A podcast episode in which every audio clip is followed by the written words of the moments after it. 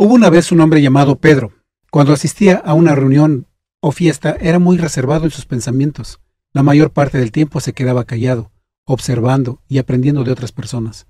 No era muy dado a asistir a reuniones sociales, pero cuando lo hacía, siempre compartía sanamente. Al igual, le gustaba ver reunidos en su casa a sus familiares, vecinos y amigos, que raras veces lo visitaban.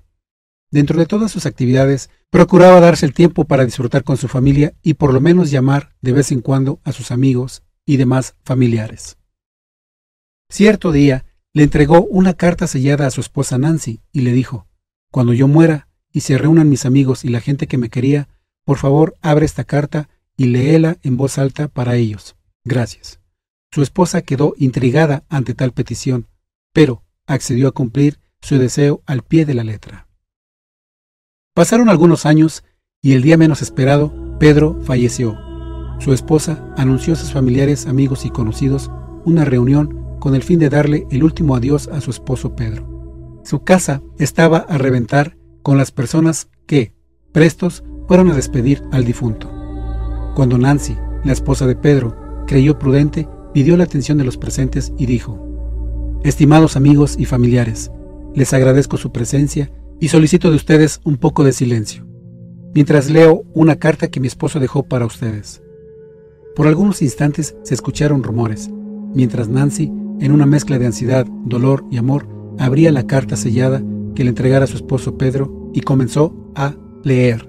Estimados amigos, familiares, colegas, vecinos y demás personas que se encuentran presentes. Les agradezco mucho el que hayan tomado parte de su valioso tiempo en venir a despedirme y aunque no es una fiesta en sí, veo con agrado que han inundado mi casa de flores. Ahora mi casa luce más alegre que en cada uno de mis cumpleaños. Les extrañé a cada uno de ustedes y mi casa lució triste sin tu presencia y sin flores. Me invade la dicha de ver mucha gente presente. Lo que podría preocuparme es que mi esposa quizá me pasara la cuenta de sus honorarios por responder a tantas llamadas telefónicas en un solo día, que, en sí, son las respuestas de aquellas llamadas telefónicas que hice y que no recibí contestación alguna, al igual que los correos electrónicos y los mensajes de texto que se perdieron en el ciberespacio. Pero, ahora, finalmente hay respuesta de todos aquellos que se olvidaron por algunos instantes de este amigo y humilde servidor de ustedes. Aprovecho este tiempo para agradecerte personalmente el que hayas pedido permiso en tu trabajo y que hayas dejado de hacer tus actividades diarias para venir a verme por última vez porque algunas veces te llamé y en lugar de darte gusto me respondías, ¿y ahora qué se te ofrece? O simplemente no respondías mi llamada telefónica pensando que te iba a pedir dinero prestado. y era verdad. Pero también deseaba fervientemente saludarte y saber que estabas bien de salud, feliz y progresando. Cuando no me respondías, me ponía triste, y créeme que me dolió mi corazón por mucho tiempo. Pero después Deseché ese dolor y lo cambié por bendiciones, ya que, ¿quién era yo para esperar que dejaras tus actividades diarias solo para compartir mi amistad y tomar un almuerzo juntos? No guardo rencor a nadie. Siempre en vida me jacté de no tener enemigos, y ahora muerto tampoco quiero tener enemigos. Pero lo interesante es que al parecer tampoco tuve muchos amigos. De antemano les pido por favor me perdonen por todas las tonterías que dije y que hice. No me guardes rencor por nada. No es que quiera aparecer como un santo, sino que simplemente tu corazón se puede pudrir por tanto rencor acumulado. Y no quiero eso para ti ni para nadie. Por el contrario, deseo que tu corazón vibre de felicidad y que su latir anuncie su prosperidad y rebose de salud. Me enorgullezco al saber que algunas personas compartieron conmigo, decidieron poner en práctica lo aprendido y sobre todo lo compartieron con otras personas. Este no es un velorio tradicional, así es que, si honestamente veniste a darme la última despedida, quiero que te lleves también mi última sugerencia. No eches en saco roto mis enseñanzas. No desperdicies tu tiempo en cosas urgentes o triviales. Dedícate en cuerpo y alma a lo verdaderamente importante. No me dediques ahora un minuto de silencio, ni una oración vana.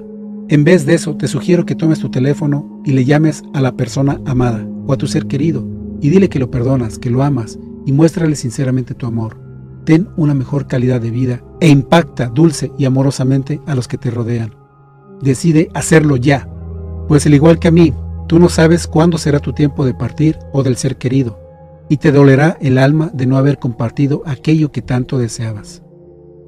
No necesitas acompañarme al cementerio, porque, aunque te puedo ver, ya no puedo estrechar tu mano ni abrazarte, ni sabes cuánto amor tenía para ti en vida.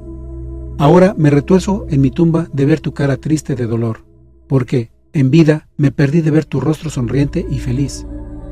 Veo que algunos están tranquilos y sonrientes, pues están recordando los gratos momentos que pasamos juntos. Los demás quizás les remuerde la conciencia de no haber compartido, o de plano, les soy indiferente. Pero si ese es el caso, con toda honestidad, no deseo que esa indiferencia se transmita a tus seres queridos. No me tomes a mal lo siguiente, pero por favor, toma tus flores y llévaselas a tus seres queridos, que las disfruten en vida. Solo déjame la corona que hayas traído, porque bien o mal me las merezco, por haber querido ser tu amigo entrañable, aunque no bien correspondido. También quiero que me dejes tus penas, para que tu corazón rebose de alegría y puedas compartirla con los seres que amas. Además, déjame tus rencores, odios y malos entendidos que tuviste con algún amigo o familiar que ya falleció. Sé que los voy a encontrar y de tu parte los voy a saludar, pero ten por seguro que ellos ya te perdonaron y cuidan de ti. Disculpa si esta carta te incomoda. No es mi intención, por el contrario, esta tiene por objetivo el despertar tu conciencia, limpiar tu corazón y sanar tu alma. Y ya que viniste a mi velorio, yo elevo una oración de gratitud por tener tu amistad. Y lo menos que te pido es que me despidas con un fuerte y caluroso aplauso que dedico especialmente al fiel amigo que hoy me acompaña y que fue muy importante en mi vida. Tú, tú, tú y tú. Todos los aquí presentes, para ti es este aplauso. Después del merecido café, te agradezco que, cuando te retires, le brindes una sonrisa a mi esposa y admires su fortaleza, ya que ella, aparte de mi madre y de mis hijos, fue la persona que más amé en este mundo. Ella me impulsó a salir adelante y a no doblarme ante la adversidad. Gracias nuevamente por haber asistido a mi fiesta de gratitud, donde veo a todos mis amigos aquí reunidos. Deseo de todo corazón que la prosperidad, el amor y la abundancia sean sus fieles compañeros. Sinceramente, Pedro. Postdata. Si te gustó esta carta, pídele una copia a mi esposa para que la compartas con tus seres queridos y puedan de alguna manera despertar a un mejor estilo de vida. Y si no te gustó esta carta, de todos modos, pídele una copia a mi esposa para que la compartas. Ay, tenía que morir para que pudieras abrir tus ojos a tu verdad, pero bien valió la pena. Segunda postdata. No seas tacaño. Págale a mi esposa la copia de esta carta. Un fuerte abrazo. Sinceramente, tu amigo Pedro. El legado de Pedro para mí es una carta impresionante, que si le pones atención es un fuerte, dulce y contundente llamado a la paz, el amor y el perdón. Pero sobre todo es un llamado de atención que debes vivir cada instante a plenitud. Que todos y cada uno de nosotros tenemos la misma cantidad de tiempo al día pero es tu decisión el cómo lo aprovechas.